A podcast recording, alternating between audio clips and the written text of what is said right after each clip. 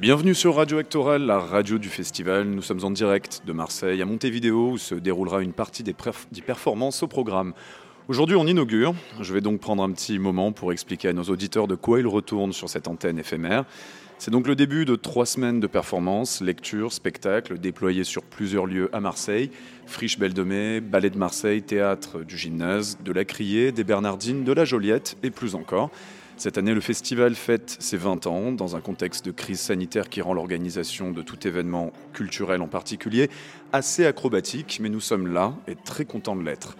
Si je vous parle présentement, c'est que le festival s'est équipé d'un plateau radio cette année, animé par moi, Thomas Corlin, co-dirigé depuis Rome par Anne-James Chaton et réalisé par Simon Hérodi. Sur le plateau défileront cinq fois par semaine invités issus du programme du festival et occasionnellement des intervenants extérieurs à la scène locale. Radio Actoral, ce sera aussi l'occasion de prolonger l'expérience du festival euh, par-delà le temps du spectacle, de creuser le travail des artistes, d'échanger sur des problématiques qui relèvent autant de la vie culturelle que sociale.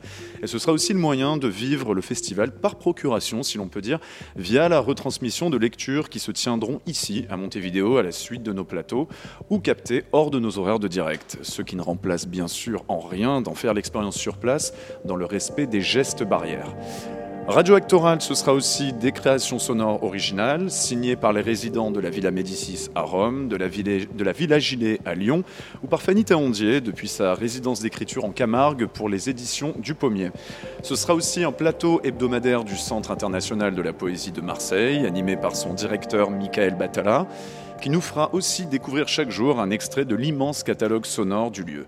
Ce sera aussi deux décrochages d'antenne au Canada, le 3 octobre au Théâtre du Trillium à Ottawa et le 9 octobre à l'usine C à Montréal, deux lieux où devait se tenir l'édition 2020 d'Actoral Canada, reportée pour cause de Covid. Et enfin, cette semaine, Radio Actoral collabore avec la revue en ligne Switch on Paper Incarné à l'antenne par Éric Mangion, directeur du Centre d'art de la Villa Arson, et le journaliste Julien Bécourt, ils proposeront des plateaux thématisés avec leurs propres invités au sein de notre session journalière. Vous pouvez suivre Radio Actoral en ligne à travers le widget Radio Actoral, sur notre site actoral.org et sur le Facebook du festival, ou nous retrouver sur la FN tous les vendredis de 17h à 20h sur Radio Renouille. Aujourd'hui, c'est mardi, je le disais, les mardis de Radio Actoral auront une forme particulière. On prendra le temps de revenir sur certaines lectures captées ici à Montevideo ou à la Commerie pendant le festival et de vous faire découvrir une sélection de documentaires sonores de notre partenaire, l'atelier studio Euphonia. Pour notre première session, c'est une formule encore différente que l'on vous propose. On ouvre notre antenne avec un flashback temporel. Le 11 septembre dernier, Actoral a connu un prélude. Ça se passait au Mucem avec trois spectacles et on vous proposera de revenir sur celui de Valérie Mregen et Mohamed El Khatib que nous avons rencontrés à l'occasion. Puis nous serons rejoints en plateau par Éric Mangion et Julien Bécourt qui, je le disais, nous accompagneront cette semaine au nom de Switch on Paper, la revue en ligne qu'ils pilotent et qu'ils nous présenteront avec son cofondateur Luc Clément. Mais d'abord donc, retour sur le prélude d'actoral avec deux des artistes qui étaient programmés. Valérie Mréjan et Mohamed El Khatib ont présenté une étape de travail de gardien parti. Pour ce projet, ils ont arpenté les musées de France et de Russie à la rencontre d'agents de salle, ce personnel employé pour assurer la surveillance des espaces d'exposition auxquels le public porte peu attention. C'est l'objet de leur spectacle qui a été compromis par la pandémie comme tant d'autres. Ils en ont donc proposé une forme lue à actorale. On les écoute lors de leur passage sur notre plateau avant leur performance.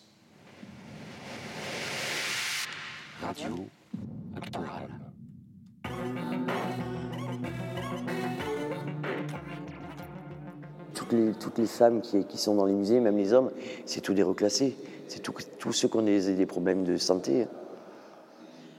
Il n'y a pas des gens qui, qui, arrivent à la mairie en disant je veux aller travailler dans un musée. Enfin, j'en connais pas. Valérie Mregen, Mohamed El Khatib, bonjour à vous. Bonjour. Et bienvenue à Actoral.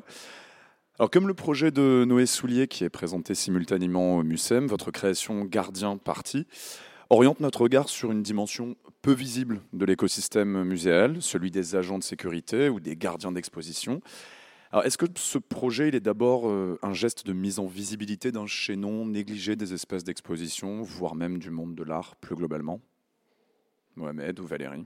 Euh, disons que c'est un aspect plutôt non audible en fait, parce que les gardiens, on les voit, on les aperçoit, même s'ils doivent être assez discrets et un peu transparents, mais euh, on ne sait pas trop ce qu'ils ressentent. Et quelquefois, je pense qu'on peut se poser la question quand on visite des musées ou des expos. En tout cas, c'était notre cas. C'est un peu ce qui nous a donné envie euh, de nous intéresser à eux, en fait. Enfin, à leurs paroles, à ce qu'ils ressentent et aux anecdotes qu'ils peuvent observer. Mohamed El Khatib un peu, les gardiens, c'est un peu la peau du musée. C'est quasiment la première chose qu'on voit. Et puis souvent, euh, euh, il se trouve que cette peau, parfois, elle est maltraitée. Euh, et en même temps, elle est très importante parce qu'elle donne tout de suite un aspect du musée. Donc, c'est quand même un des maillons essentiels dans la chaîne.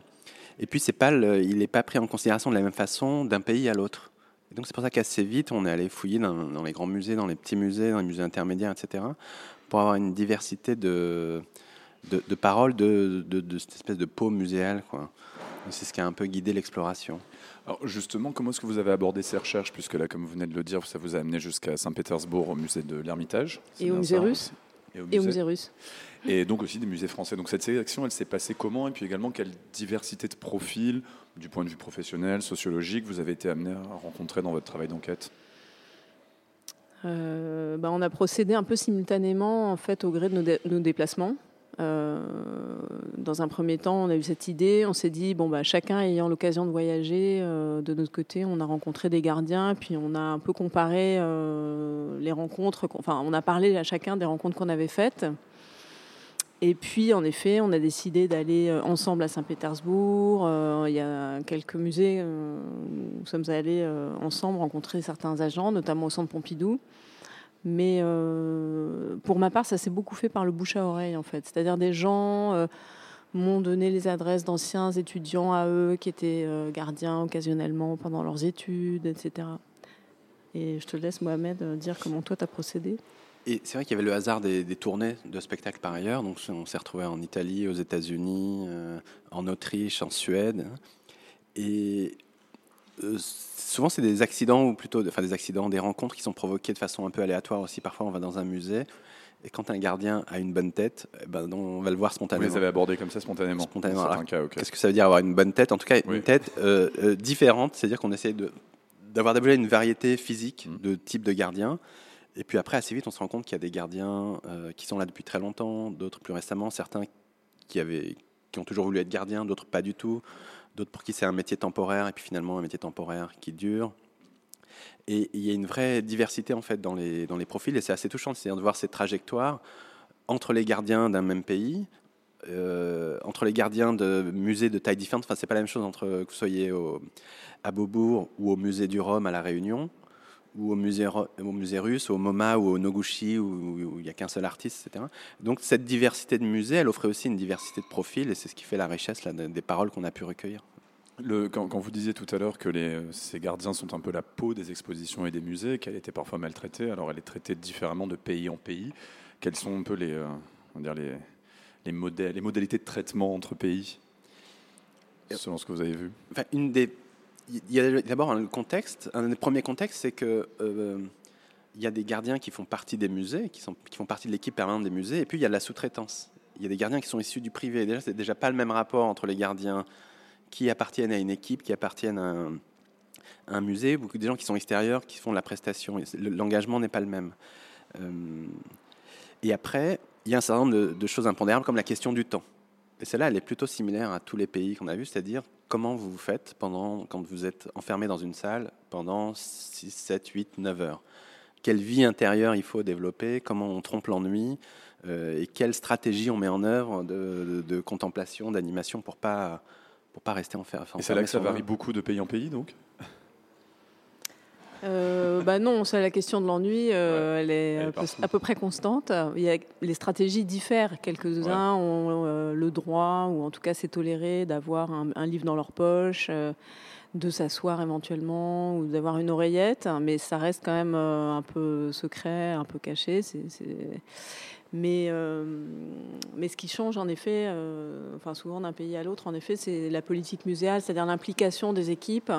Enfin, l'exemple le, plus euh, enviable et qui, on se dit, ça doit être, il doit faire bon être gardien.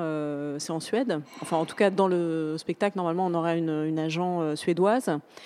Et euh, d'après ce qu'elle décrivait, euh, c'était vraiment extraordinaire. C'est-à-dire qu'ils étaient euh, invités à visiter des expos. Enfin, ils se sentaient impliqués de façon quand même assez exceptionnelle par rapport à d'autres institutions où il y a peut-être aussi moins le temps de faire tout un travail d'accompagnement, d'implication, de visite avant, etc. Et où les gens sont un petit peu affectés comme ça à des salles sans savoir de quoi il s'agit. voilà sauf les étudiants en école d'art, évidemment. Mais... C'est vrai que l'enjeu, c'était si proche, si loin. C'est-à-dire qu'il y a des gardiens qui étaient. Il y a une extrême proximité aux œuvres et parfois une distance socialement, une distance, des années-lumière. Et c'est vrai que d'un pays à l'autre, c'est la, question de, de l'implication et de votre capacité. Il y a des musées où les agents n'ont pas le droit de parler des œuvres, c'est strictement interdit. Il donne simplement des indications formelles, matérielles sur l'emplacement du musée, les toilettes, etc. Et puis il y a des musées où on demande aux gardiens, on permet aux gardiens d'accompagner, de produire euh, des discours autour des œuvres, de pouvoir discuter avec les gens. Qui ont donc été briefés là-dessus. Et qui ont une mission de médiation et qui ont une mission plus vivante. Dans le, dans le teaser du spectacle que vous avez fait circuler, il y a une agente de sécurité française qui, je crois que c'est plutôt vers la fin du teaser, qui dit qu'en fait personne, enfin elle affirme que personne n'a jamais choisi ce métier. Et pourtant, on voit très bien qu'avec la diversité des profils que vous avez réunis, il y a vraiment des intentions, des motivations très différentes qui, amènent à ce métier. Donc, est-ce que c'est pourquoi est-ce qu'elle dit ça et est-ce que c'est vrai finalement? Ah bah, je pense que elle, euh, oui, enfin la façon dont elle le ressent, c'est ça, c'est qu'elle elle fait, je pense partie. Alors, si je me souviens bien, c'est une gardienne euh, du MAC euh, ici même à Marseille.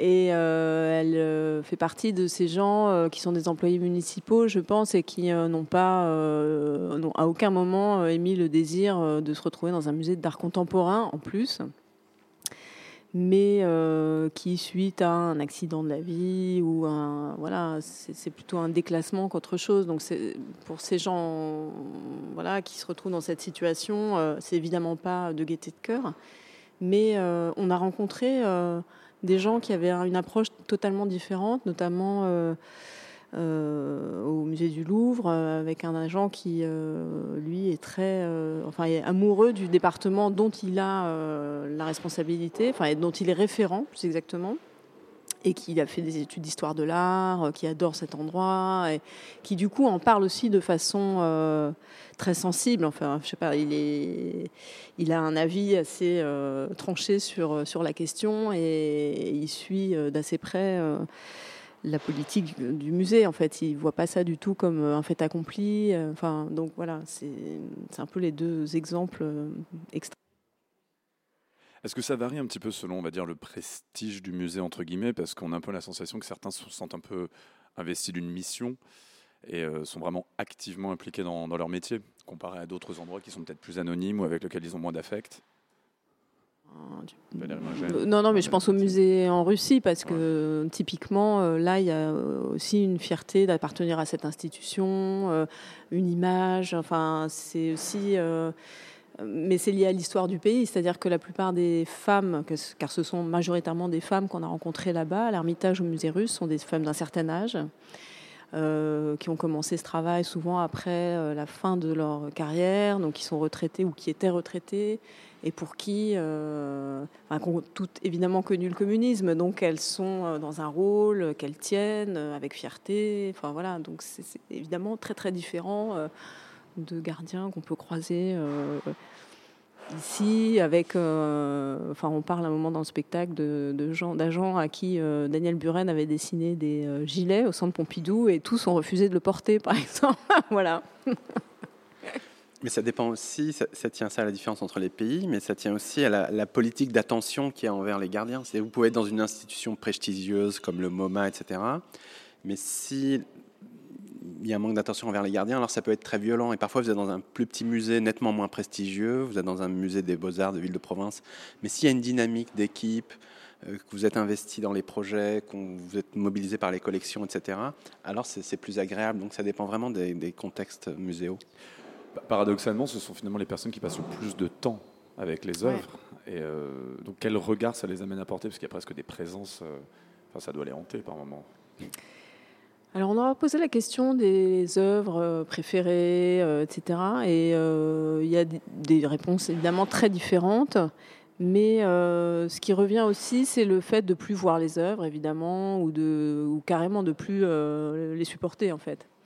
Enfin, notamment, un des gardiens du, du MNAM nous disait qu'il adorait Francis Bacon avant de garder une expo Francis Bacon et qu'à la fin, il avait carrément arrêté lui-même de faire de la peinture, etc. Donc c'est c'est très. Euh, enfin, ça dépend vraiment de, chacun, mais il y a toutes sortes de euh, réactions par rapport à ça.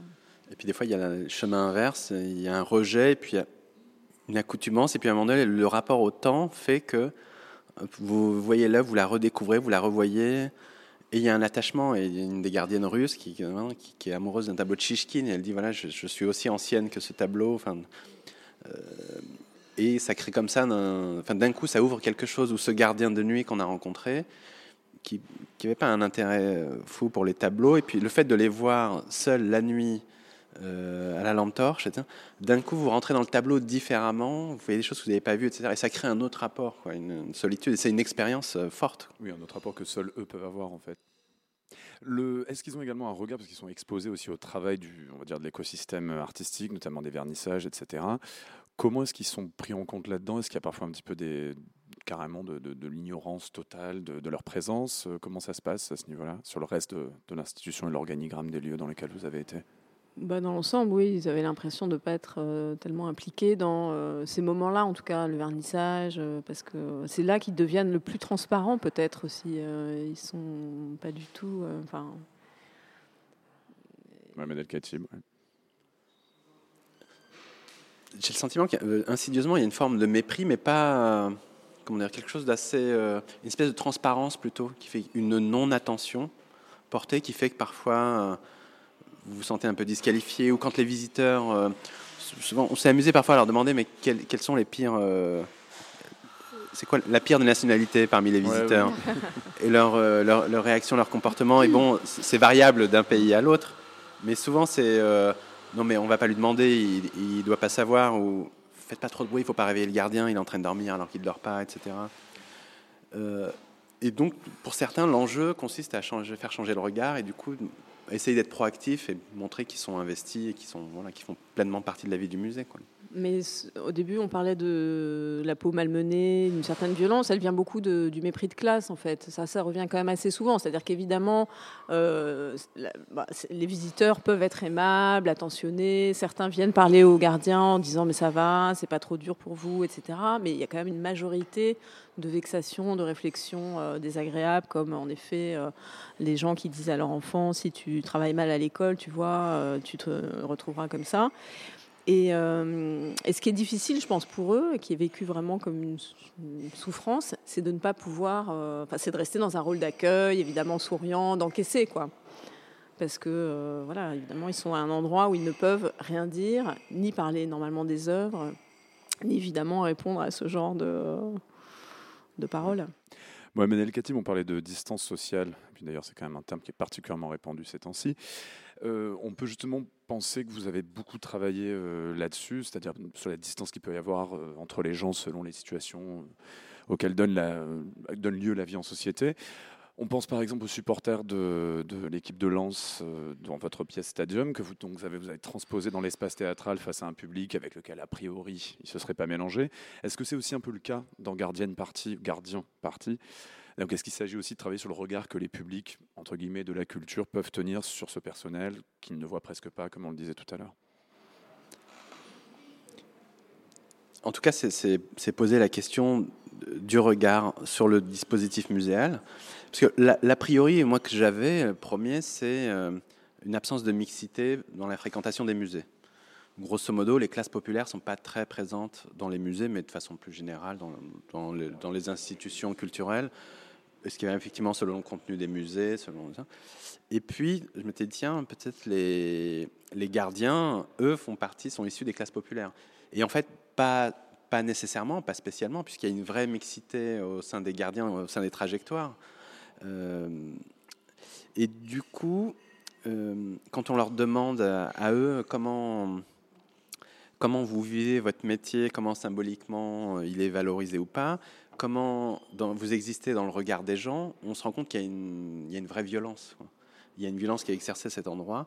Et je crois qu'il y avait l'envie, en tout cas. Et souvent, c'est lié à l'absence de, dialogue, d'échange, je trouve. Et que quand vous discutez avec un gardien, d'un coup se crée une relation humaine. Et en fait, il y a une empathie euh, assez directe. Je crois que peut-être l'enjeu, il, peut être là, qui est qu'on prenne, euh, qu'on prenne attention, enfin, qui font partie de la vie du musée, qu'on prenne, les prenne en compte, qu'on prenne, fasse aussi attention à eux d'une certaine façon. C'est une étape de travail hein, là de Garden Party que vous présentez euh, au MUSEM dans le cadre d'Actoral, donc une forme de lecture, parce que donc la création du spectacle a bien évidemment été on va dire compromise par la crise sanitaire, pardon, comme tant d'autres. Quelle est donc la forme finale que vous visez pour euh, ce spectacle? Puisque quand même, il a le titre, mhm. c'est une partie, hein, donc c'est une teuf normalement. Ce ne sera pas nécessairement vraiment une teuf. Euh, mais euh, ça sera beaucoup plus vivant et varié que ce soir. Où ce soir, c'est une lecture, c'est une première lecture, c'est une façon d'entendre le texte en fait qu'on va lire tous les deux. Mais euh, normalement, il y aura huit, agents euh, alignés euh, en randonnion sur des chaises, donc face au public, un peu dans leur situation habituelle, et dont cinq gardiens de musées internationaux. Mmh. Voilà. D'accord. Et donc ce sera une espèce de forme plus ou moins narrative ou discursive oui, disons que c'est un montage de leur témoignage, un agencement euh, voilà, qu'on a fait, qui va bouger évidemment, mais qui part de leurs paroles à eux. Donc ça s'ancre vraiment dans un travail d'enquête documentaire et ensuite de, montage et de réécriture. Et c'est le contraire de la situation habituelle. Ils sont en situation de travail, c'est-à-dire qu'ils ne parlent pas, ils sont, il y a des œuvres derrière eux, et d'un coup, ils vont prendre à partie le spectateur, ils vont se mettre à parler, et enfin, prendre le pouvoir d'une certaine façon et pas le lâcher pendant tout le temps du spectacle. Et justement, pour finir, en fait, vous travaillez un peu comme Noé Soulier avec Performing Arts, avec, euh, avec un personnel qui, est pas fort, qui pour le coup est exposé, mais qui mm. n'est pas forcément habitué à la scène. Ça s'est passé comment, cette collaboration, et comment vous avez travaillé avec eux? Eh ben, on vous le dira dans quelques semaines. parce que justement, grâce à, enfin, à cause du Covid, on n'a pas pu commencer à non, travailler. Ni même, oui, le travail de... On a fait des Zooms, des Skype, des choses comme ça, et on les a rencontrés brièvement, mais pour l'instant, on n'a pas encore vraiment Vous avez répété. Fait votre sélection, c'est tout, quoi. Mm. D'accord. Bien, merci beaucoup, Valérie Mrégène et Mohamed Al-Khatib. Merci. Merci. Et bon festival. Vous êtes toujours sur Radio Actoral, on était donc en plein flashback sur le prélude du festival le 11 septembre dernier avec Valérie Mregen et Mohamed El-Khatib. Donc pas de teuf pour le moment pour les gardiens des musées, mais ce n'est que partie remise. On retourne maintenant au temps présent pour introduire une des multiples collaborations de Radio Actoral, à savoir celle avec la Villa Médicis, résidence d'artistes à Rome. Elle s'est faite par le biais de notre co-rédacteur en chef Anne James Chaton, qui séjourne cette année. Il a demandé à ceux parmi ses copensionnaires qui pratiquent le médium sonore de nous produire des contenus originaux dont nous allons parsemer nos émissions. Et on va donc commencer par Félix Jousserand, poète issu de la scène slam, auteur euh, de plusieurs disques et pièces de théâtre, mais aussi de paroles, entre autres pour Philippe Catherine. Il nous a envoyé une série de miniatures. On en découvre tout de suite une première sur Radio Actoral.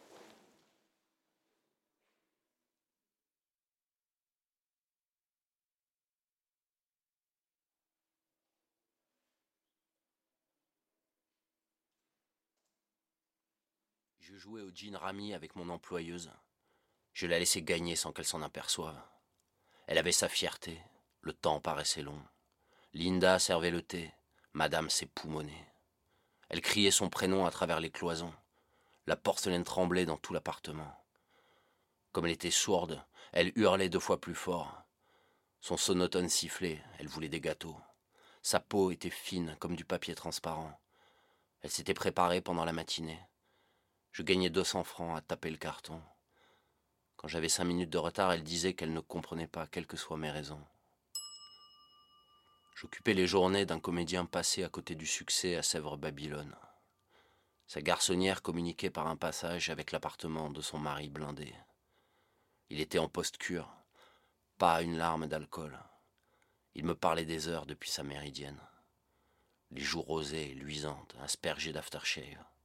Son jeu consistait à s'enfermer aux toilettes et à me demander de déplacer un livre. Il revenait dans la pièce, il inspectait les murs. Il lui fallait à peine trois secondes pour le trouver. Je l'ai suivi un soir à la première d'une pièce. J'ai serré la main de Lynn Renault sans brancher. L'éditeur m'attendait à midi pour manger. Il ne m'appréciait pas, mais voulait qu'on déjeune. Il m'avait contacté après avoir reçu un manuscrit que je lui avais envoyé. Il régalait en échange de notre entrevue. Je l'écoutais parler des conneries sur deux bords. Je croyais qu'il voulait vraiment sortir mon livre. Il me parlait d'autre chose en pompant son cigare. Réécrivez tout dans une veine plus négative et on en rediscutera quand vous aurez fini. Au lieu de me virer, il s'accrochait à moi. Une paella, un pichet de blanc sur la table.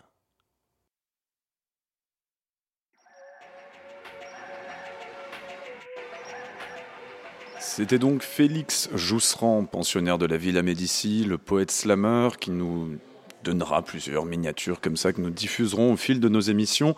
En tout cas, je ne sais pas si on croise nous aussi Lynn Renault sur les pièces du festival actoral, par exemple ce soir pour Léa Drouet ou Philippe Ken à la Criée, mais on peut toujours essayer.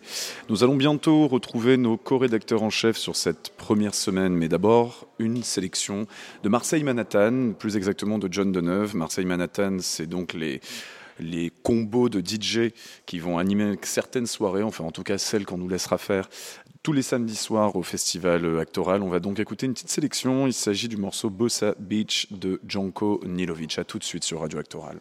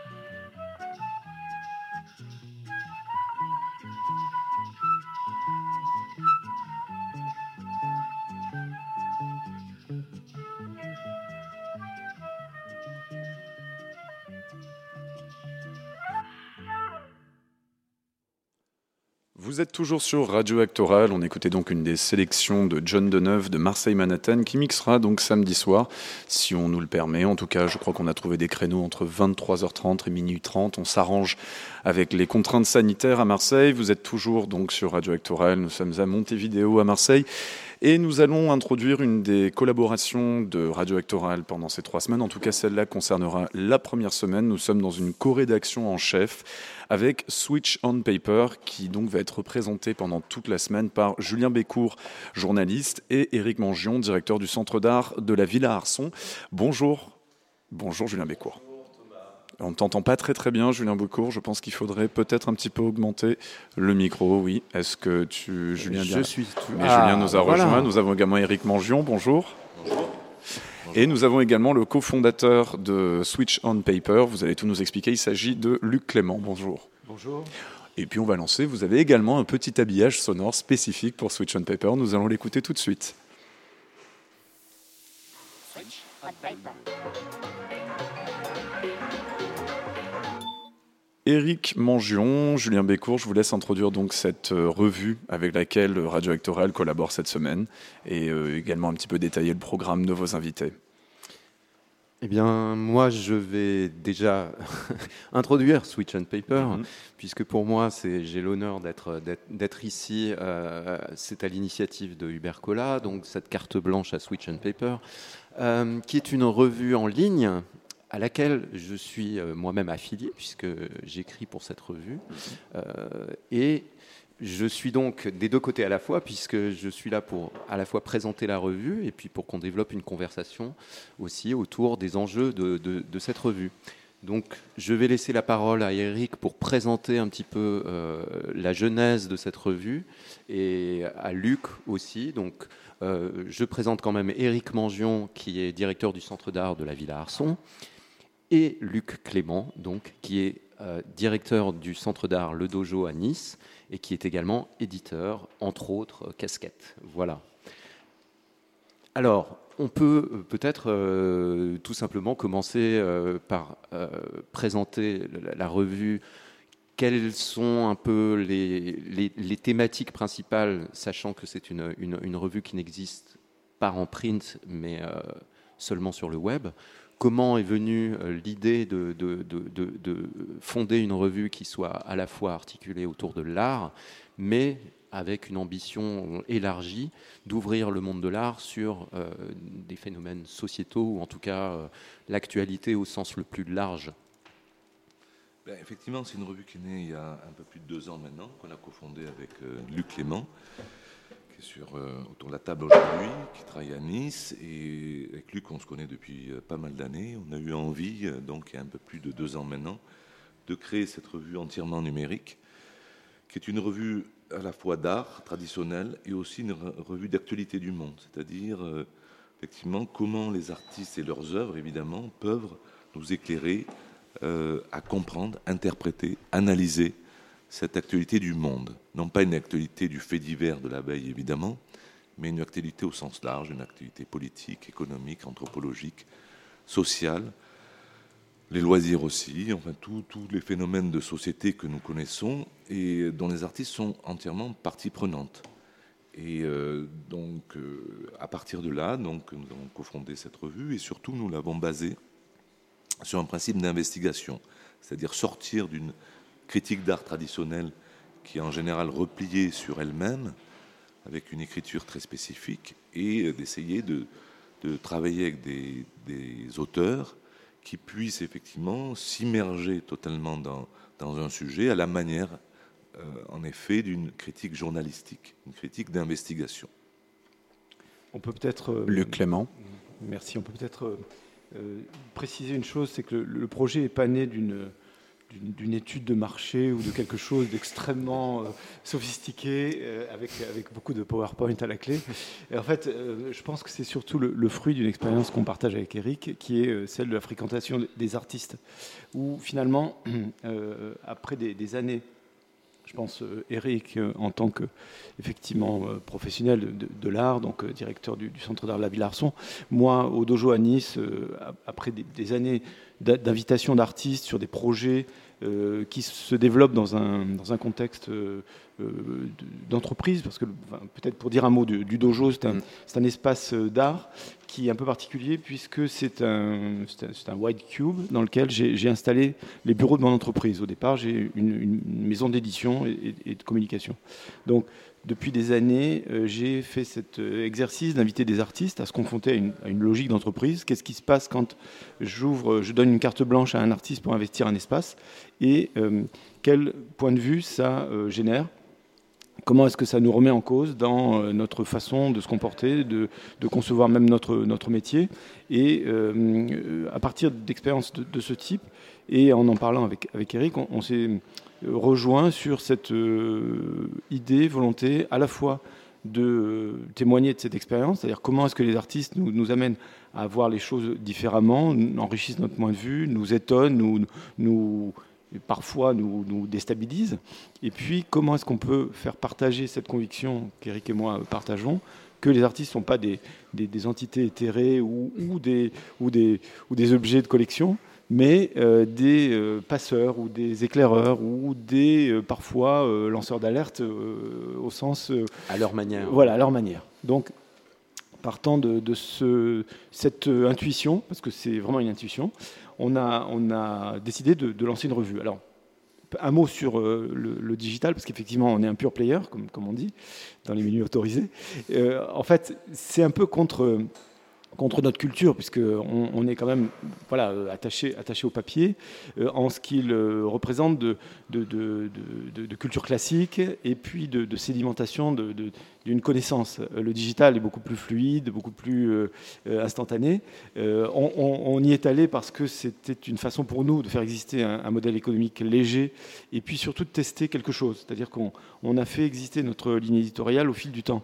On a invité des auteurs et puis on, on, a travaillé avec eux, on a pris du temps, on ne s'est pas pressé, et puis on a vu des choses euh, prendre forme, et puis petit à petit, euh, ce chemin nous, a permis de, voir un peu plus clair euh, dans ce qu'on pouvait produire, dans comment on pouvait trouver une ligne éditoriale et, attirer à nous des, lecteurs et des, lectrices qu'aujourd'hui on baptise les, curieux, c'est-à-dire des, lecteurs et lectrices qui sont euh, prêt à faire un effort pour aller chercher une, information un peu différente. Donc euh, l'idée, effectivement, c'est comment est-ce que les artistes peuvent nous aider à appréhender euh, le, monde qui nous entoure d'une façon peut-être plus, plus en tout cas inédite, plus libre. voilà, ça, on, pourra, je pense, développer cette question-là. Et comment est-ce que tous les jours, euh, à chaque rencontre, euh, on, s'étonne nous-mêmes de, ce qu'on peut produire d'intéressant, de, différent. Donc, en ça, c'est effectivement une aventure qui est pour l'instant, encore une fois, digitale, mais qui, euh, qui s'appelle Switch on Paper, c'est pas pour rien. Euh, on a du paper quelque part. Euh, un jour, si, Dieu nous prête vie, on, aura d'autres, d'autres incarnations. Et justement, sur cette idée-là de Switch on Paper, euh, c'est un nom assez intrigant qui, qui, sonne très bien. mais justement, le, le, paper en question, où est-il? Pourquoi l'avoir gardé dans le titre? Alors justement, c'est un peu ce que, ce que je suggérais. Le, le paper, c'est notre part de, de distanciation et c'est euh, notre façon de, de, s'inscrire, de nous inscrire dans, un courant qu'on appelle le slow media, qui, qui est un peu une, une façon d'aborder le métier de journaliste, euh, déconnecté de l'infobésité, euh, c'est un mot qu'on connaît aujourd'hui, le mot valise, qui, qui, est un peu fourre-tout, mais qui traduit assez bien la période qu'on vit, de, de, voilà, de, ce tsunami d'informations permanentes qui finit par ne plus être une information parce qu'on surtout Qui est même une désinformation. Qui est une, évidemment une désinformation, je n'osais pas y aller, mais effectivement, allons-y gaiement. On peut vraiment tout oser sur Radio Allons-y. Donc effectivement, euh, le slow media qui, est un peu une... Une, euh, un, on va dire un courant qui, est apparu euh, au début des années 90 et porté par un groupe de journalistes allemands qui ont rédigé carrément un manifeste qui euh, justement un peu donne les, quelques clés de, ce, de cette façon de, traiter le journalisme, donc qui repose sur euh, le temps, c'est-à-dire qu'on ne traite pas à chaud euh, d'une information, et ça, ça nous caractérise. Donc le paper par rapport au digital, c'est forcément du temps. Moi, je suis éditeur et je sais que quand on édite un, magazine papier, on a des temps de bouclage, on a des temps d'impression, des temps de fabrication, et, tout ça, c'est des moments où on peut euh, réfléchir, on peut euh, euh, laisser les, choses reposer, puis y revenir, y travailler, et puis finalement, je pense quand même faire un, travail assez, différent, à la fois exigeant parce que il, passe par une façon de recouper nos, sources, nos, informations et d'être assez, encore une fois, vigilant sur ce qu'on écrit. Mais en même temps, de faire aussi euh, apparaître des, convictions, c'est-à-dire que les sujets qu'on porte, euh, ils, ont, ils, ont, ils ont mûri et on, est assez fiers à la fin de les, défendre. Donc ça, c'est effectivement pour revenir à la, question du slow media, il y a, cette, notion de temps. Euh, j'entendais il y a quelques jours quelqu'un qui, parlait d'un média à, longue mémoire. c'est un peu ce qu'on essaye de faire en produisant à la fois pour les lecteurs qui lisent aujourd'hui et puis pour ceux qui découvriront euh, ce qu'on a pu produire dans 5 euh, ans, 10 ans. Alors c'est vrai que l'information telle qu'on la reçoit, euh, tu parlais tout à l'heure de, cette espèce de flux permanent, il, y a, une espèce d'amnésie perpétuelle qui fait qu'on ne revient pas sur les, articles la plupart du temps, alors que vous allez complètement à l'encontre de ça, puisqu'on peut revenir sur les articles qui sont des, articles qui ont été écrits avec, effectivement une latence, enfin une investigation, tu parlais d'investigation. donc comment aujourd'hui on lance un média comme ça, que tu, parlais euh, euh, tout à l'heure de modèle économique léger, mais c'est quand même un projet très ambitieux, sachant que vous avez aussi une, ambition d'aller euh, vers, un, lectorat international, puisque c'est également traduit en anglais. Donc je voulais savoir, ce modèle économique, comment il se construit? Il repose en fait sur, un diptyque, on va dire. Le, premier, c'est celui qui existe aujourd'hui, la revue. Donc, on, va aujourd'hui au devant de, lecteurs et de lectrices euh, dont on espère qu'ils vont trouver notre contenu suffisamment intéressant pour s'abonner. Donc ça, c'est ce qui va nous faire euh, vivre.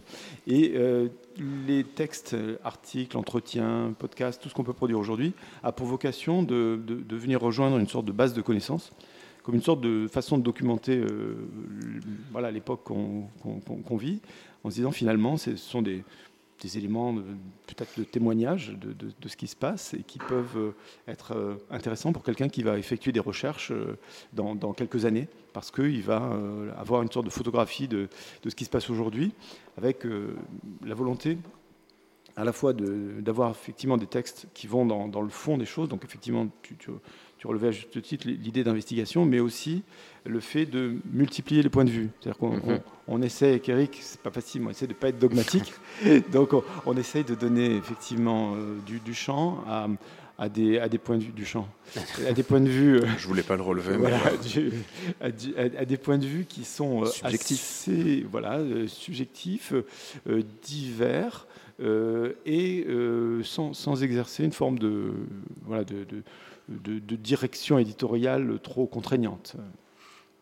Je vais, revenir aussi sur euh, parce que Eric tout à l'heure parlait de justement d'une façon de euh, d'appréhender la critique d'art d'une autre manière et on en parlait entre nous tout à l'heure.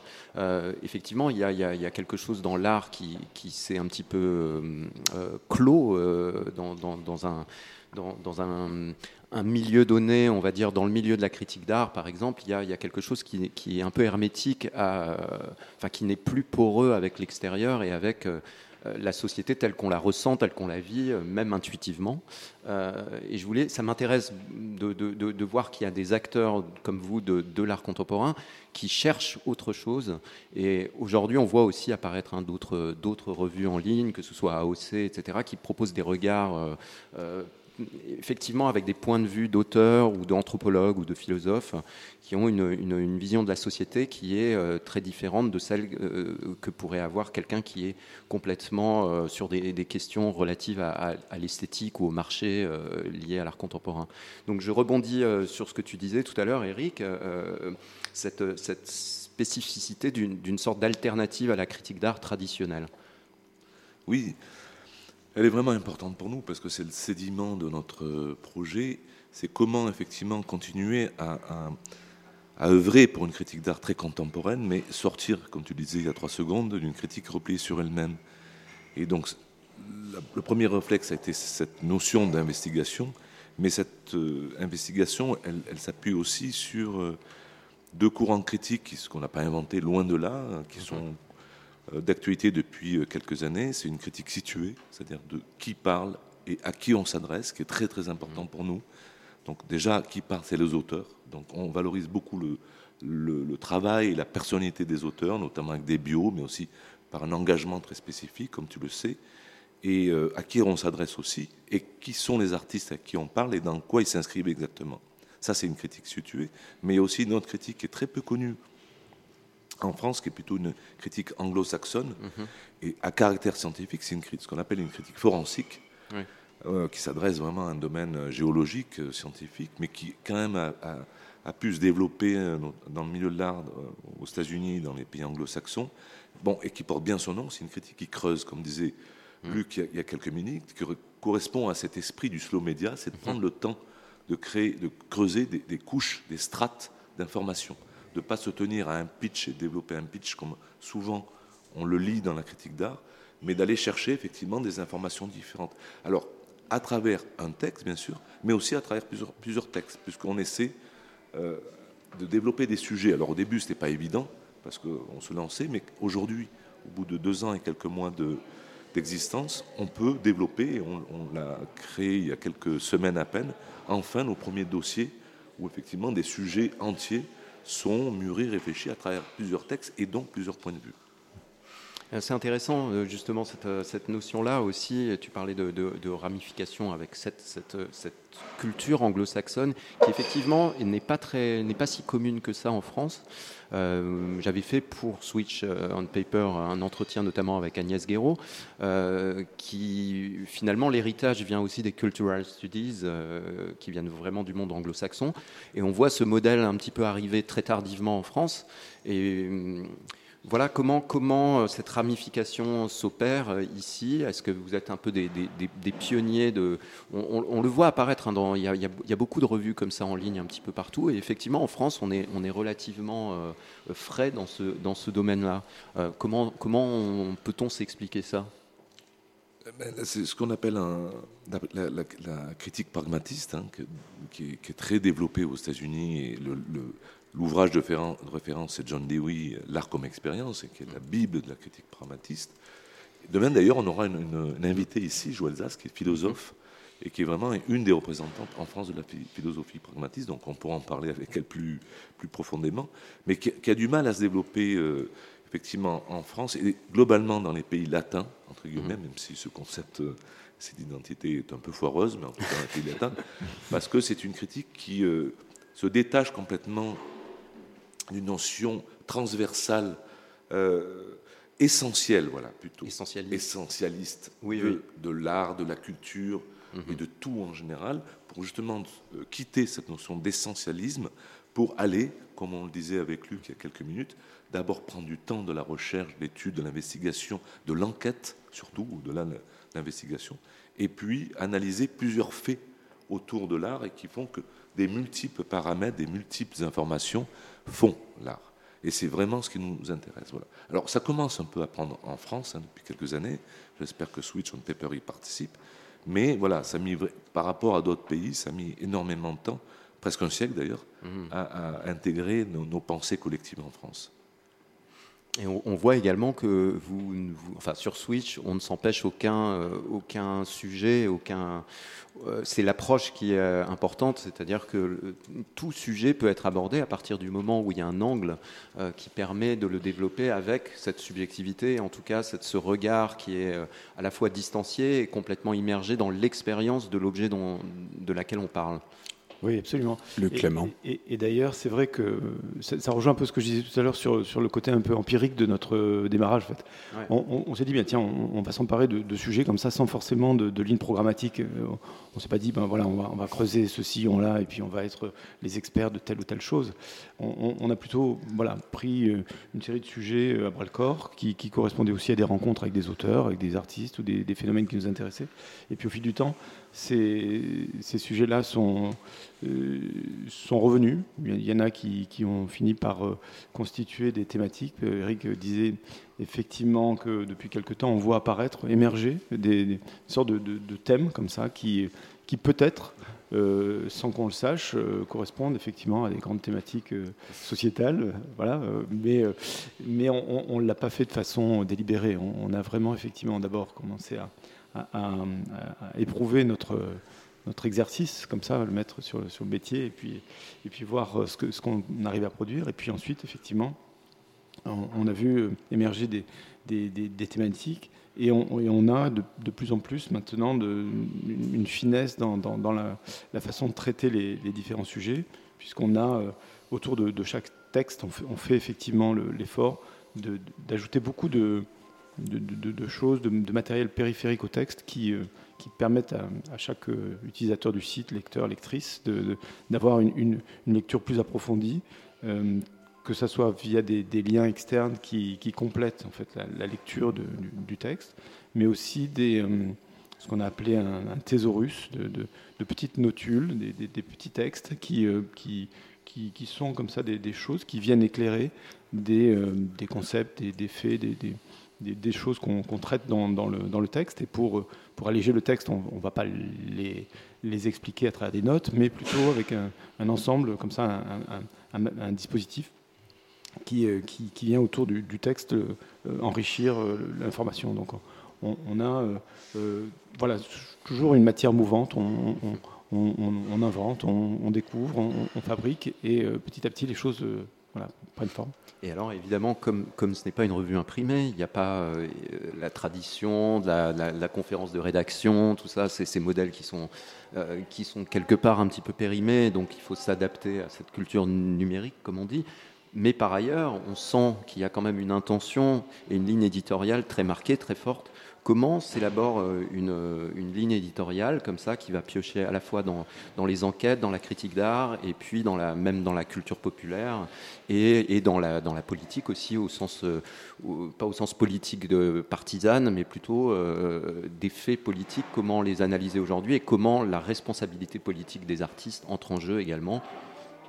Ce genre de, voilà, de réflexion, comment s'élabore ce choix alors je pense qu'en fait, on, aura probablement avec Eric deux, réponses euh, euh, complémentaires, je pense. Mais, mais pour, pour, ce qui me concerne, euh, c'est plus une, une, approche un peu, un peu empirique. C'est-à-dire, comme je le disais à l'instant, on, on, est sur, des, sur des, une intuition de départ, sur, sur voilà, des, des choses qu'on partage et qu'on a envie d'avérer, en fait, hein, puisque on, on sent qu'il y a potentiellement un, média. C'est-à-dire qu'effectivement, euh, même de façon assez symptomatique, euh, d'emblée, on, s'est considéré comme une plateforme éditoriale sans, réellement se qualifier de média ni d'imaginer qu'on avait un travail journalistique. Et à ce jour, d'ailleurs, notre travail oscille entre, on va dire, presque euh, recherche et, journalisme.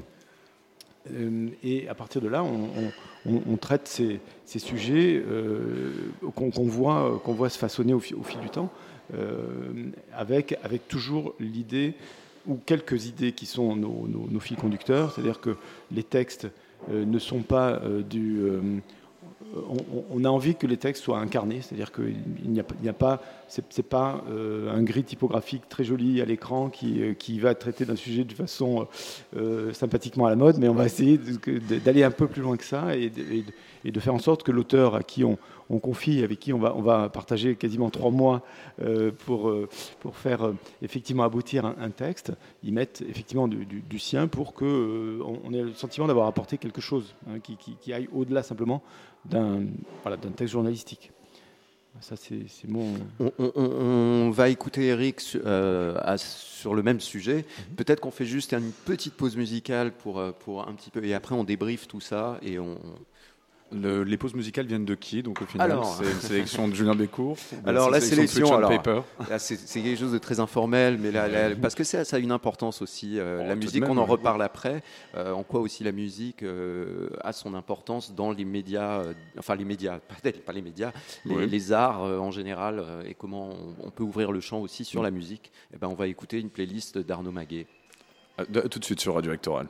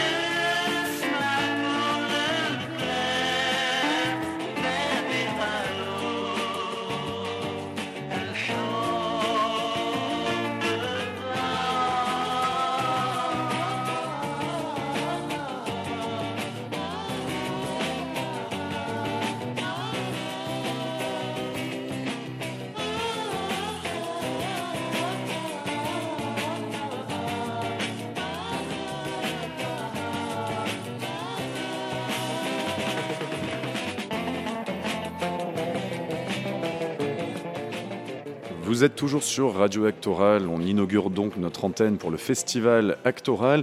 Et nous sommes donc avec Éric Mangion, Julien Bécourt et Luc Clément qui nous introduisent la revue qui va donc co-diriger cette semaine Radio Actoral. J'aurais une question donc justement sur, sur votre revue euh, Switch on Paper.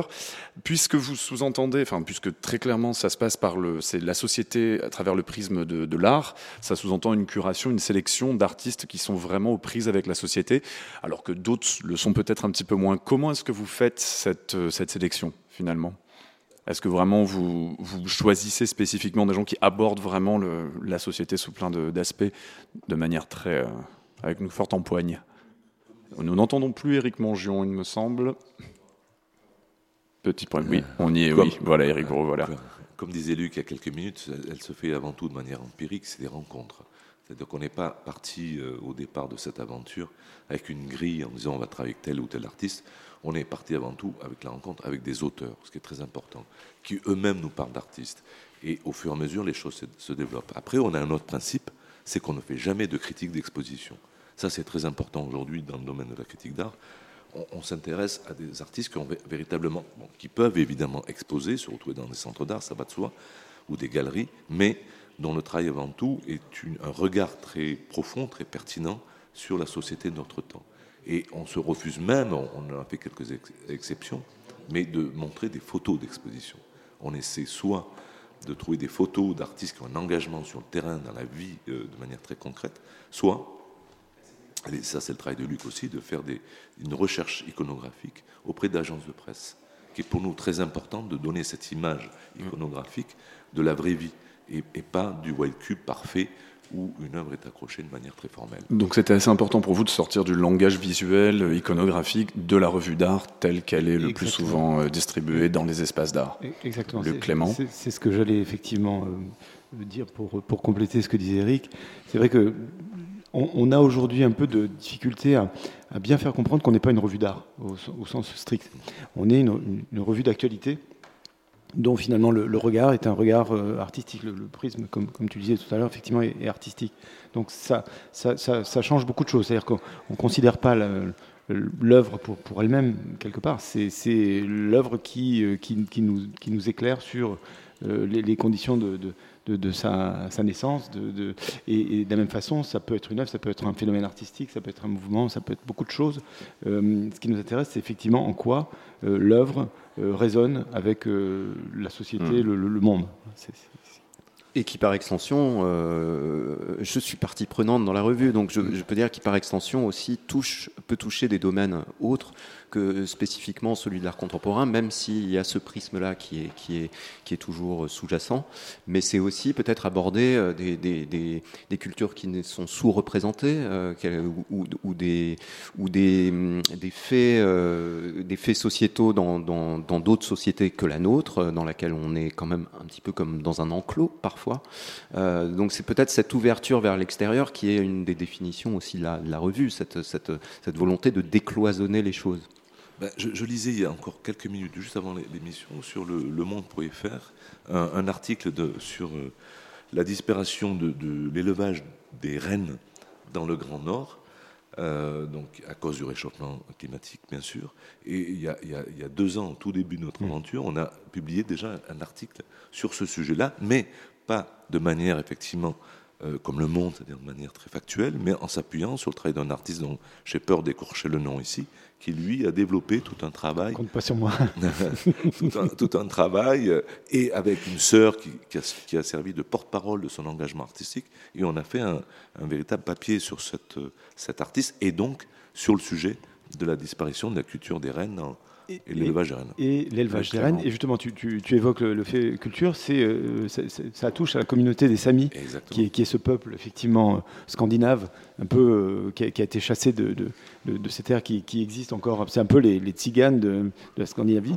Et euh, cet artiste donc a à la fois attiré l'attention sur le, le, sort du peuple sami dépossédé et, et, chassé de ces terres, et fait un, un, parallèle effectivement avec les menaces qui pèsent sur, sur la terre et sur, sur les rennes et sur Est-ce que, justement, il ne faudrait pas euh, avoir cette grille de lecture devrait être euh, en fait une, grille euh, générale où, puisque les artistes, dans leur responsabilité en tant que personnes civiles dans la société, on tend peut-être vers ça, même si c'est encore quelque chose qui on, reste encore dans les vieux modèles, dans la manière de montrer l'art, mais on voit advenir aussi une nouvelle génération d'artistes qui sont de plus en plus en prise avec le réel et qui s'extraient un peu du carcan qu'on revoit, euh, puisque j'avais euh, également écrit là-dessus.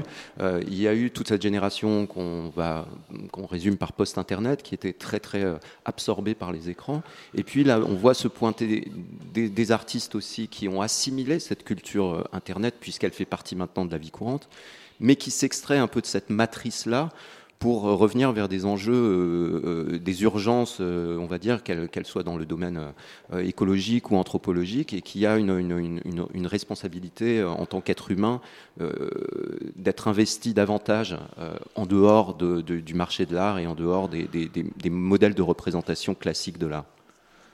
Alors, il faut être très vigilant sur ce sujet parce que, effectivement, depuis quelques années, il y a, il y a un retour d'un investissement dans l'engagement des artistes sur des champs de politique, de société, anthropologique. Mais aussi, on est très vigilant là-dessus, parce que ça peut être un leurre. Absolument. Voilà, beaucoup d'artistes, de, beaucoup de critiques d'art, beaucoup de conservateurs, de curateurs organisent des expositions, des manifestations, écrivent des textes en se servant de prétextes, en se servant de sujets de société comme prétexte. Et il faut être très vigilant aussi. Il faut qu'on s'en cache pas avec Luc. On essaie effectivement d'être attentif à la limite, effectivement, du faux engagement, du leurre, de, la bonne conscience. Il y, a, un, alibi aussi comme ça, mais donc c'est interroger aussi ça, c'est-à-dire ça fait partie de, l'interrogation, c'est-à-dire aujourd'hui il y a énormément de, euh, d'alibis écologiques ou quoi que ce soit qui masquent parfois des intentions qui sont, euh, qui sont plus, plus néfastes ou en tout cas qui, qui sont sur un statu quo alors que euh, dans le ou qui sont une convention oui ou qui sont une euh, convention mais qui finalement ne font pas forcément avancer les choses. Donc euh, c'est là qu'il y a une tangente qui est intéressante à soulever puisqu'on est en plein dedans en ce moment. Oui, tout à fait oui. Luc tu as quelque chose ah, moi, je peux dire que je suis féministe. c'est important de, dire que on réfute pas tout quand même. non, non. Ce que, ce que je il ne s'agit pas de réfuter, c'est plutôt De, au contraire, d'être effectivement vigilant sur, euh, sur euh, effectivement euh, le, fait que les artistes ont un vrai, enfin, un vrai regard critique sur, sur les choses. Donc, il faut qu'on arrive à, capter ce, regard-là et, l'expliciter de manière à ce que bah, le, voilà, le, public en général puisse, puisse accéder à, ces points de vue et, à, cette, ce mode de réflexion.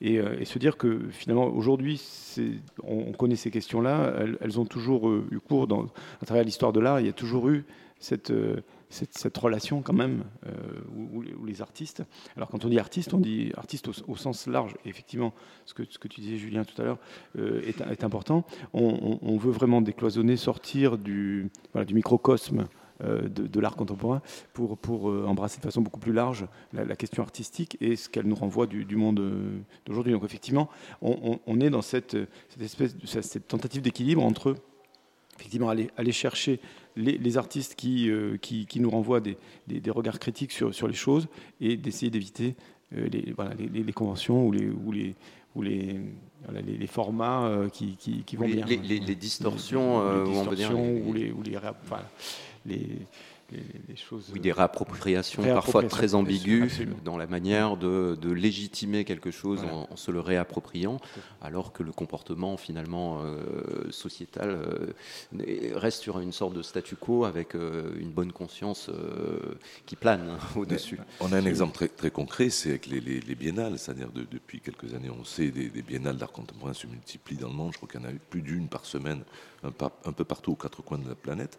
La plupart de ces biennales défendent des thématiques liées à l'environnement, à des causes nobles, et en même temps, on sait très bien que ces biennales, biennales pardon, euh, défigurent les villes dans lesquelles elles, existent, notamment à Venise, qui est la, plus célèbre, et que l'environnement ou l'anthropocène, pour reprendre le grand mot à la mode depuis quelques années, est un alibi euh, pour produire du tourisme de masse, pour produire euh, du spectacle, hein, pour reprendre un mot un peu galvaudé aujourd'hui, sans avoir la conscience, effectivement, du, local, du global, sans avoir la conscience des véritables enjeux de l'environnement. Et tout ça est un leurre, en fait. Et donc, nous, c'est pour ça qu'on se méfie beaucoup de ces grandes manifestations. On n'en parle jamais. C'est une, pour nous, rédhibitoire. Et on parle vraiment des artistes qui ont des engagements de terrain ou qui développent des sujets très pertinents. Parce qu'un sujet théorique peut être très intéressant, ce n'est pas forcément un engagement de terrain.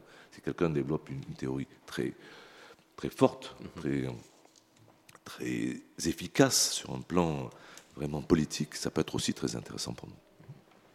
Et on parlait justement tout à l'heure dans notre discussion entre nous euh, euh, d'un entretien qu'on avait lu et d'un livre de, Nastasia Martin, par exemple, qui est une anthropologue qui, elle, euh, s'engage dans sa recherche, qui va, qui va là, pour le coup sur le terrain, puisque c'est aussi son métier, sa fonction, mais qui s'expose aussi à, faire valoir une parole qui est subjective aussi dans son livre et dans ses entretiens. Et notamment, elle elle, rompt avec euh, l'idée, euh, l'idée que souvent on a, qu'on peut se faire de, ces peuplades qu'on exoticise, alors qu'elle elle, elle, renvoie l'image que les chamans, etc., ben voilà, c'est finalement, eux, ils sont, ils sont là-bas, ils sont complètement, ils vivent dans une précarité absolue, ils ont été complètement bouffés par le, système là-bas, et que de faire, jouer aux chamans, finalement, c'est aussi euh, les, les, des Occidentaux qui vont, euh, qui vont aller là-bas pour, euh, pour avoir leur, leur, leur dose d'authenticité, alors que la situation est critique sur place. Donc, il y a ces, ambivalences, que c'est ce genre de sujets qui sont un petit peu traités dans, Switch on Paper aussi. On, pourrait aussi parler de, l'univers du luxe et de, voilà, c'est aussi des phénomènes qui, sont euh, aujourd'hui vraiment problématiques qu'on a pu traiter aussi hein, dans, quelques-uns de nos sujets. Euh, voilà, quel est le, rapport entre, enfin, les rapports ambigus euh, entre entre les, grandes maisons de luxe et puis les, artistes qui aujourd'hui défendent des, voilà, aussi des, causes féministes mm-hmm. et qui, posent quand même problème dans un monde quand même dans, dans des démarches consuméristes. Euh, comment est-ce que tout ça euh, fonctionne? Euh, ce que, ce, que, tu évoquais aussi sur la question de la réappropriation culturelle, sur voilà, qu'est-ce qu'aujourd'hui on, on peut voilà, retenir de aujourd'hui qu'est-ce, qu'est-ce qui fabrique une culture, comment est-ce que les, les, représentations changent, qui est légitime? À, parler de quoi, qu'est-ce qu'on trouve dans les musées, il y a, beaucoup de, questionnements comme ça qui se, ou de, de thèmes qui se on, en parlera d'ailleurs euh, plus justement dans les, dans les prochaines émissions cette semaine, mais euh, parce que tu parlais du luxe par exemple, et on, voit advenir aussi de plus en plus de, projets qui sont portés par le privé et par des, grandes marques de luxe. Alors, euh, se pose la question, quelle, quelle attitude avoir Enfin, il ne s'agit pas d'avoir une attitude morale, éthique nécessairement qui soit binaire, c'est-à-dire Comment, euh, comment tout cela s'articule. Est-ce qu'il euh, euh, y a forcément, j'allais dire malversation, pas, malversation, mais est-ce que nécessairement un artiste qui travaille, par exemple, avec une... Parce qu'aujourd'hui, on voit des modèles économiques qui sont en train de s'écrouler, et qu'un artiste, s'il veut se pérenniser son travail ou, être professionnel dans son domaine, parfois, il n'a pas d'autre choix que de recourir aussi à, à, des financements privés, que ce soit des marques de luxe, des fondations, ou, ou voilà ou la, voir la grande distribution dans, ces annexes qui ont souvent des fondations, ou etc. Donc comment résoudre cette, cette schizophrénie de l'artiste aujourd'hui? Ben, Il y a eu un, papier, très, un article pardon, très intéressant de Pierre Balblanc, il y a quelques mois, qu'on a publié sur le, le pouvoir, le développement de ces fondations privées et de luxe. Et lui avait un, point de vue, il a un point de vue très nuancé, c'est-à-dire qu'il ne fait pas une attaque en règle mmh. contre ces fondations, elles existent, euh, voilà, euh, elles ont le mérite effectivement de faire vivre des artistes, de prolonger euh, souvent des déficits publics et donc de permettre à l'art et aux artistes d'exister. Simplement, il pointe une limite, c'est que vu les moyens qu'elles développent et qu'elles ont tout court, elles n'inventent rien. C'est-à-dire que les modes d'exposition restent les mêmes, les modes de médiation restent les mêmes. Et ça, je trouve que c'est tout à fait juste, parce que ce qu'on pourrait attendre effectivement de ces grandes enseignes et de ces lieux très importants avec des moyens que, que le public, j'en sais quelque chose à la Ville-Arson, euh, n'a pas, eh ben, euh, ça aurait pu effectivement être inventé, développé, produire, sensibiliser, former les gens différemment. Et en fait, ce sont toujours les mêmes types d'expositions, surtout dans les white cubes, euh, dans des types d'œuvres effectivement qui restent les mêmes, avec des médiations identiques. Et c'est ça que je trouve absolument, je rejoins tout à fait Pierre Balblanc, que je trouve dommageable. Ce qu'on pourrait s'attendre de l'industrie du luxe et de ses fondations privées, c'est d'inventer d'autres modèles. Et pour l'instant, ce n'est pas le cas. Vas-y, Luc. Peut-être, oui, un, mot sur, euh, sur effectivement cette relation entre, entre l'art et le luxe. Nous, enfin, notre point de vue, c'est pas de critiquer euh, comme ça, euh, effectivement, de façon abrupte, en disant tout ça, c'est pas bien. Les artistes sont récupérés et puis ils sont là pour créer de la valeur pour les marques de luxe qui vivent sur une valeur imaginaire qui, qui est ce qu'ils vendent dans, dans leurs produits de luxe.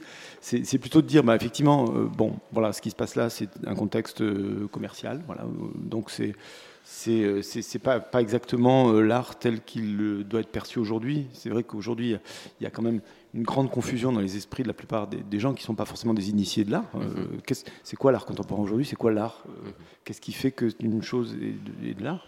Donc c'est vrai que nous, c'est des questions qu'on se pose aussi et qu'on essaye euh, de traiter, euh, auxquelles on essaie d'apporter des réponses de manière à ce que les gens autour de nous, c'est ces personnes-là auxquelles on pense euh, quand on écrit des, papiers ou quand on les publie, c'est comment est-ce qu'on on resitue aujourd'hui la position d'un artiste et quels sont les artistes chers à notre cœur C'est ceux justement qui ont un engagement sociétal mhm. et qui nous accompagnent dans, voilà, dans, dans, la vie qui est la nôtre, à la fois parce qu'ils nous procurent des, des, émotions, parce qu'on on est en phase avec leur travail et que leur travail nous, nous, nous, met en mouvement, mais aussi parce que leur travail nous, nous aide à, à, mieux se positionner dans, la vie, à, avoir euh, les yeux ouverts. Dans...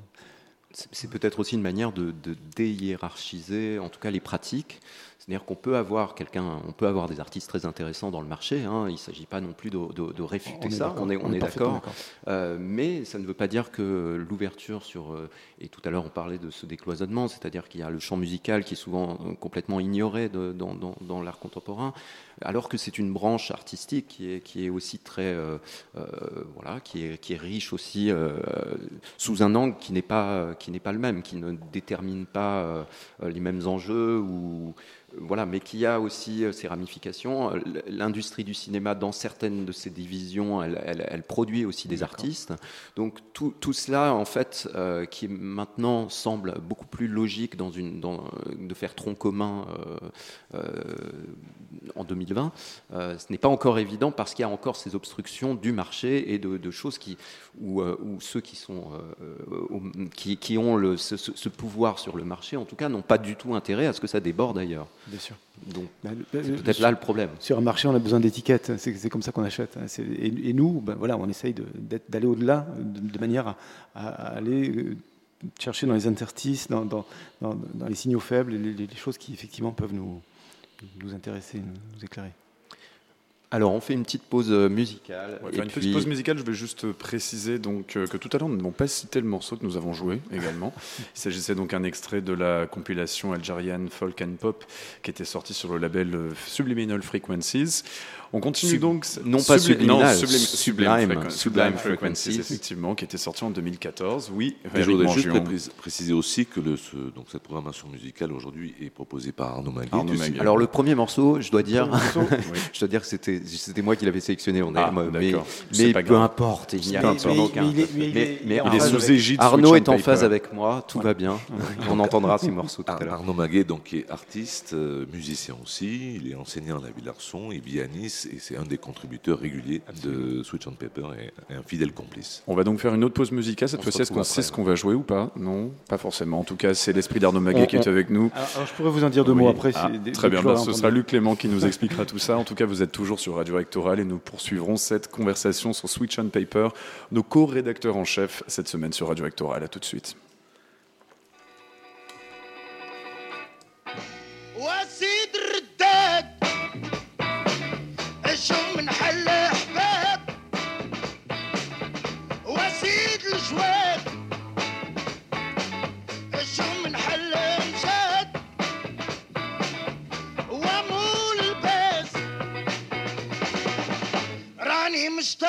will care.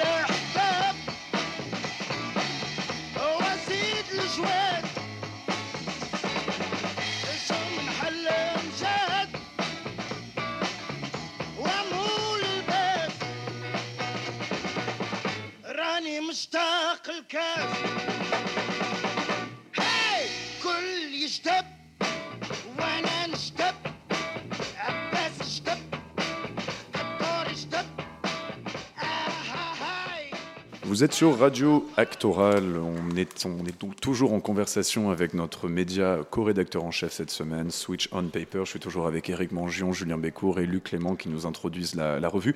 Alors j'aimerais qu'on plusieurs choses. D'abord avoir quelques exemples du type de dossier que vous abordez. Vous avez un petit peu tout à l'heure évoqué le type de sujet que vous pouvez traiter, mais aussi ceux que vous allez traiter cette semaine sur l'antenne de, de Radio Actoral. C'est peut-être Julien, toi qui va. Alors, euh, il se trouve que euh, moi, en tant que, que- que auteur, journaliste aussi, euh, contributeur de, de- de Switch and Paper, effectivement, l'invitation d'Actoral et de cette radio et, et donc de cette carte blanche était aussi dans l'optique d'avoir, comme toi-même tu, l'as- tu, tu en as fait mention, d'être une sorte de caisse de résonance de la programmation du festival, puisque Éric Mangion est également investi dans, dans le, dans, dans l'activité de direction artistique du, du Non, non, ou pas en du tout ou en tout cas de, de, alors Il y a, des- y déjà dire des conflits au Oui, niveau, au oui, niveau de voilà, la alors- rédaction de and Paper. Ça commence bien. cette juste le président Oui, oui. d'actoral et de Montevideo aussi. Voilà. Ah, d'accord. Oui, c'est vrai, il faut quand même préciser Quoi qu'il en soit, d'où on parle, d'où nous parlons et à qui nous parlons. Quoi qu'il en soit, c'était juste pour mentionner les, les- les- plutôt les, les, les- liens qui peuvent se produire euh, euh, plutôt esthétiques, on va dire, et, et, euh, et dans l'engagement également, et dans, dans la programmation du festival. Il y a évidemment des, des- des- des points de jonction avec, avec la ligne éditoriale de Switch and Paper, sinon nous ne serions pas là. Voilà. Et donc, qui, qui est, qui est aussi, on rebondit sur ce qu'on disait tout à l'heure, mais qui est aussi une forme d'ouverture vers là le domaine qui est plus lié au spectacle vivant, à la performance, euh, qui est aussi l'un des champs de l'art euh, qui intéresse Switch and Paper. Donc euh, là, pour répondre à ta question Mhm. maintenant, Thomas, euh, oui, donc au-delà des entretiens que nous aurons ici toute la semaine, euh, il y a également un travail d'entretien par écrit ou même par oral, mais en tout cas, j'ai fait trois Quelques euh, entretiens qui quelques accompagnent entretiens, trois, la- trois, trois, quatre, quatre Ouais. entretiens avec des artistes qui sont présents au festival. Et en l'occurrence, donc, ces entretiens seront publiés tout au long euh, de jusqu'à la fin du festival. Euh, donc, il y a un entretien avec euh, la danseuse et chorégraphe Cherish Menzo, euh, performeuse même, on peut dire. Euh, il a- donc, qui Qui joue cette semaine, qui la semaine cette- prochaine. Je crois que c'est la semaine Nous prochaine sommes plutôt sur la semaine prochaine, effectivement. qui elle est, est, euh, est néerlandaise et qui, euh, qui présente euh, une, une- une création euh, là dans le, dans le cadre de- d'Actoral. Qui s'intitule Jézabel et qui sera donc euh, mardi 29 et mercredi 30 au théâtre des Bernardines. Voilà, et qui, elle, justement, a un rapport aussi avec la culture populaire, avec euh, la danse hip-hop, mais dans ce qu'elle a de. de- pas, pas dans la danse hip-hop classique, c'est-à-dire c'est plutôt une. une- une- elle, elle reprend toute la culture hip-hop des années 90 pour la, la- la transposer aujourd'hui. Donc, c'est la danse hip-hop dans, dans le signifiant de la danse hip-hop. Et la culture du clip aussi de Et la la culture vidéo du et de la figure de des la vixen, femme. dans le- voilà, des des vixen. fameuses vixens. oui. Vixens. Voilà, donc on a Cherish Menzo, euh, avec laquelle je me suis entretenu euh, par Skype euh, il y a une quinzaine de jours. Euh, il y a également la chorégraphe Mette Ingvartsen, qui présentait une pièce qui a Dans déjà eu lieu avec Mhm. un, un performeur, Musen. batteur, enfin un performeur, en l'occurrence un, musicien batteur qui s'appelle Will Guthrie, qui est absolument prodigieux. Et donc là, là encore, on assiste à une rencontre entre, entre des médiums différents, mais euh, euh, qui ont vocation à se rencontrer pour déclencher quelque chose d'assez inédit, d'assez atypique, euh, où le public là ne sera pas assis, hein, d'après ce que me disait Mette Ingvartsen, qui a un travail vraiment passionnant aussi. euh, voilà, on va pas Mhm. en développer plus, il faudra voir sur, sur Switch Donc, and Paper. Et, euh, le troisième entretien avec Superama, une compagnie euh, franco-autrichienne euh, qui produit des pièces depuis une vingtaine d'années. Et là, en l'occurrence, c'est une pièce sur, qui, avec un dispositif très particulier, très journalistique, où il y a un véritable journaliste d'investigation télévisuelle qui interviewera un ancien agent de la DGSI pour Qui aurait qui tué. Ah je ne sais pas Ouais, on Alors, sait pas, on ne justement. sait pas le fin mot de l'histoire voilà. puisque moi j'ai pas vu non plus la, la pièce mais en tout cas, c'est sur des enjeux géopolitiques et sur comment, euh, justement, le théâtre aussi peut, peut, peut être une, une- une- une- scène haute que médiatique pour euh, révéler des choses. Et nous les recevrons d'ailleurs le 30 septembre. Nous ne recevrons vraiment- pas Muammar Kadhafi. hein. Je- Non, pas Muammar Kadhafi, il n'était pas disponible parce que bon, effectivement, son temps est passé, comme on dit. Mais nous aurons Super Hamas, le duo. D'ailleurs, en fait, on ne peut pas vraiment dire leur nom puisqu'ils restent plus ou moins anonymes. en Super fait. Ama Ouais, on ne connaît pas exactement leur identité derrière, de ce que j'en comprends. Enfin, oui et non, on peut le savoir, mais on n'est pas censé la déclarer. Quels autres entretiens et donc et puis après aussi euh, quels sont les, vos invités cette semaine sur euh, Radio Actoral Il y a eu un dernier entretien dont tu voulais parler. Euh, oui, alors, mais ce sera peut-être un peu plus tard. C'est une, une cinéaste, une artiste cinéaste qui s'appelle Sharon Lockhart, qui est qui m'est très chère, voilà, qui est une, une, une artiste qui fait des films, de, de- de- des longs plans séquences comme ça, qu'elle tire du réel et qui est absolument captivante dans, aussi dans son propos proche de James Benning, du cinéaste James Benning. Très bien. Et donc cette semaine, qu'est-ce qui se passe sur l'antenne de Radio Actoral au nom de Switch on Paper? Donc vous aurez des séquences, on va peut-être pouvoir un petit peu les échanger, elles seront poreuses.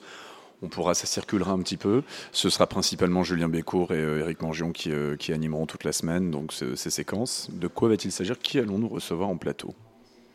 Ben, Peut-être Julien. Alors- et- Julien. Ouais, vas-y, continue. Encore moins. Euh, bah, Eric, tu peux parler aussi de, de- Enfin, tu peux parler. On peut présenter euh, euh, la, la philosophe Joël Zask dont tu parlais tout à l'heure. euh, C'est pour demain, ça Oui, tout à fait.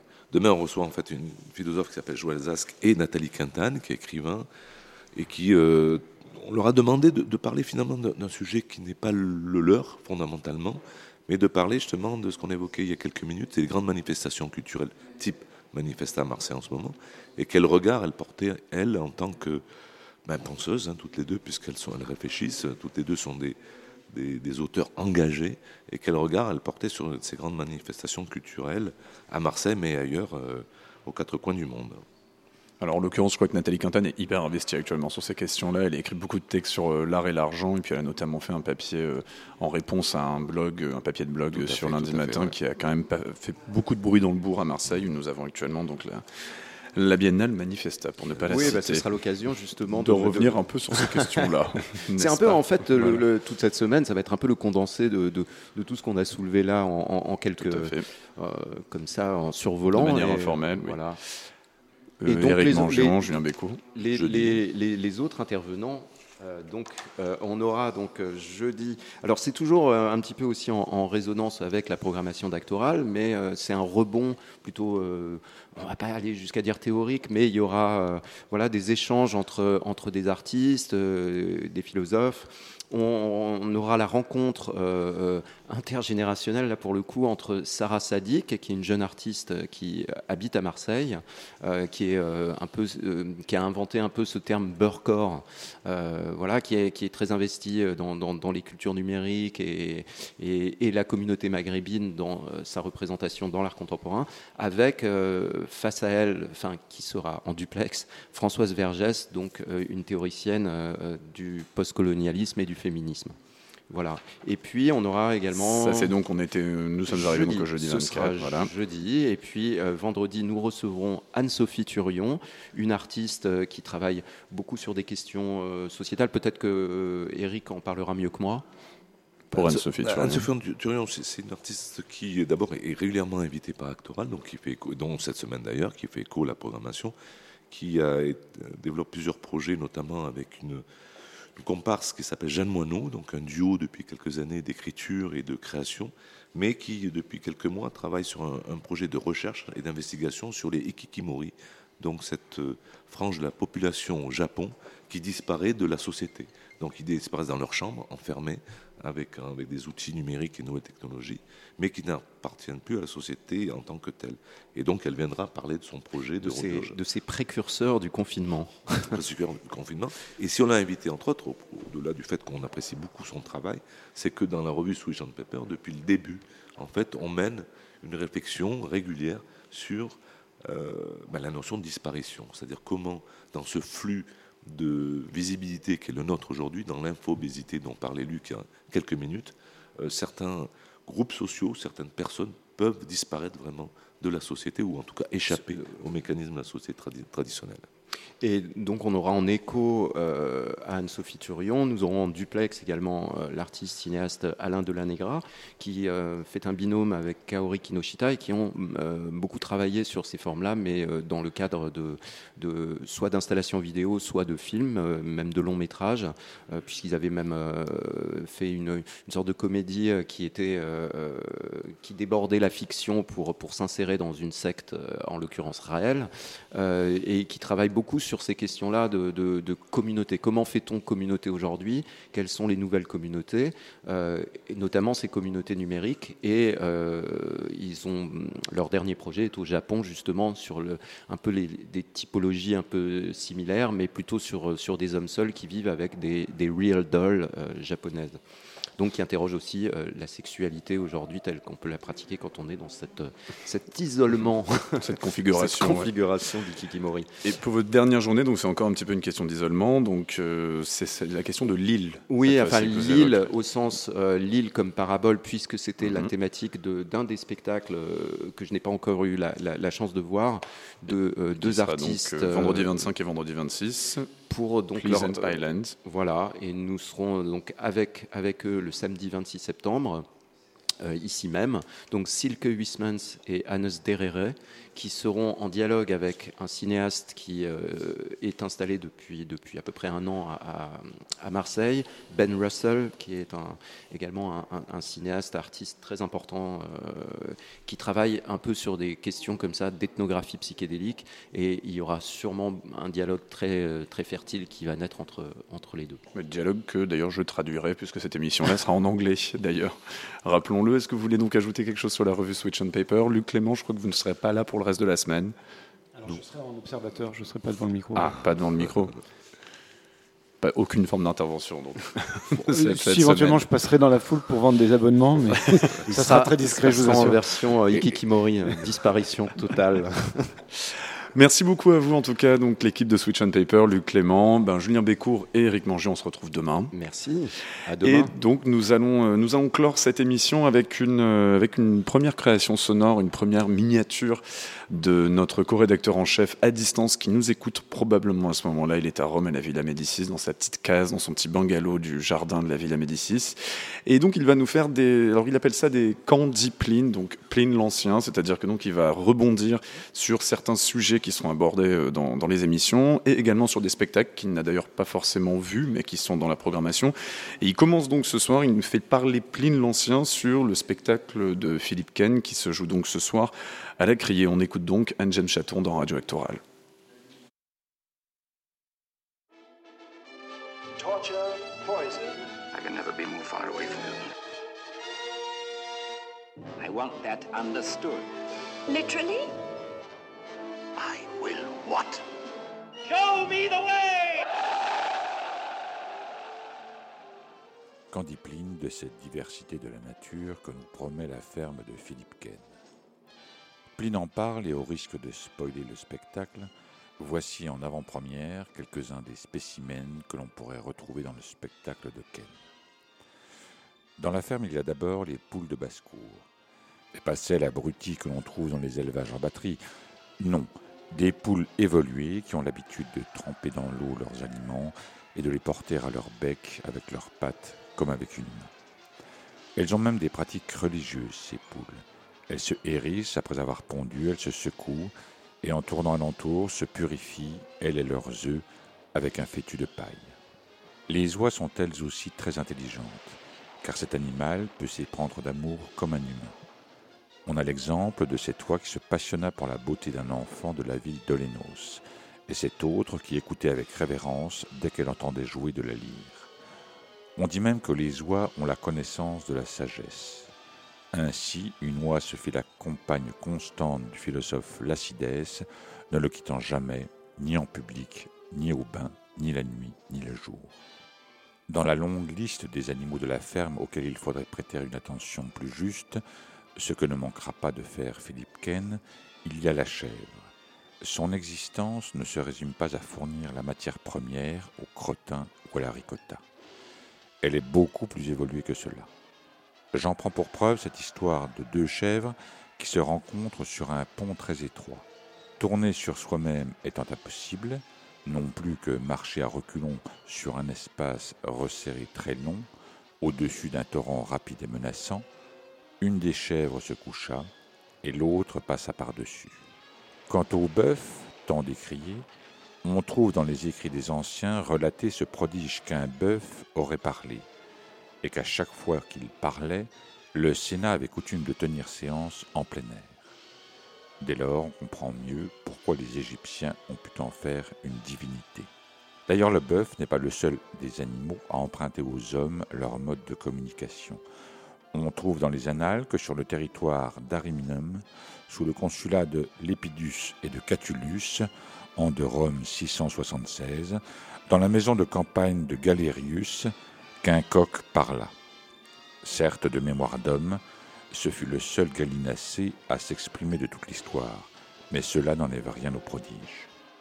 Quant au chien, il ne suffit pas de le réduire à cette tenace fidélité qu'il vouerait à son maître il peut en aller tout à fait différemment, comme sur le côté africain chez les Ptoéphanes, qui ont un chien pour roi et qui jugent de ses ordres d'après ses mouvements. Terminons cet exposé trop bref des merveilles que l'on peut trouver dans une ferme en jetant un regard du côté de la mare à canard. Ces volatiles qui se nettoient les plumes avec le bec ne font pas que nettoyer leurs plumes avec leur bec. En fait, il présage dans quelle direction soufflera bientôt le vent, mais le fermier ne sait plus comprendre ce langage. Ainsi dit Pline l'Ancien dont on ferait bien de suivre plus souvent les enseignements. Vous êtes toujours sur Radio Actoral et c'est donc la première capsule Candy Pline d'Anne James Chaton, notre co-rédacteur en chef, euh, non pas en direct, mais en tout cas, il nous produit ça depuis son bungalow.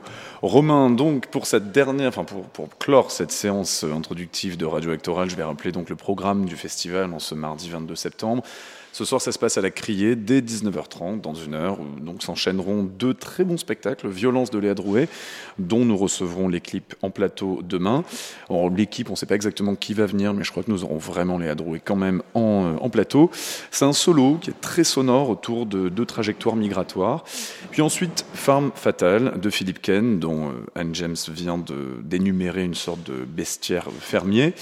Euh, je crains d'ailleurs que ça ne soit plein ce soir, mais ça peut se retenter demain. Si vous n'avez pas le cœur au théâtre ce soir, un très bon film qui ne sera diffusé qu'une seule fois d'ailleurs, Northern Range d'Olivier de Rousseau, une sorte de topographie visuelle sur fond de musique expérimentale live. Ça porte sur la zone de Calais et de Grande-Sainte, et ce sera donc diffusé à 21h à la Baleine au cours Julien, et ça mérite vraiment d'être vu sur grand écran. Et si le cinéma ne vous dit rien non plus, Actoral propose aussi une lecture, celle d'Alexandre Labruffe, que nous recevrons d'ailleurs demain soir aussi. C'est un auteur qui a vécu en Chine et notamment à Wuhan au début de l'épidémie, un véritable patient zéro littéraire. Donc ça se passe à 19h à la librairie L'odeur du temps. Quant à Radio Actoral, donc vous pouvez nous retrouver demain, cette fois-ci à 17h tapante pour recevoir l'équipe de violence, donc je viens de le dire, et Alexandre Labruffe également, puis les invités de Switch on Paper, à savoir Joël Zask et Nathalie Quintane par téléphone, cette dernière, car empêchée finalement. C'était donc Radio Actoral, production animation Thomas Corlin, réalisation Simon Hérodi, habillage Akyun. Bonne soirée et à demain sur Radio Actoral.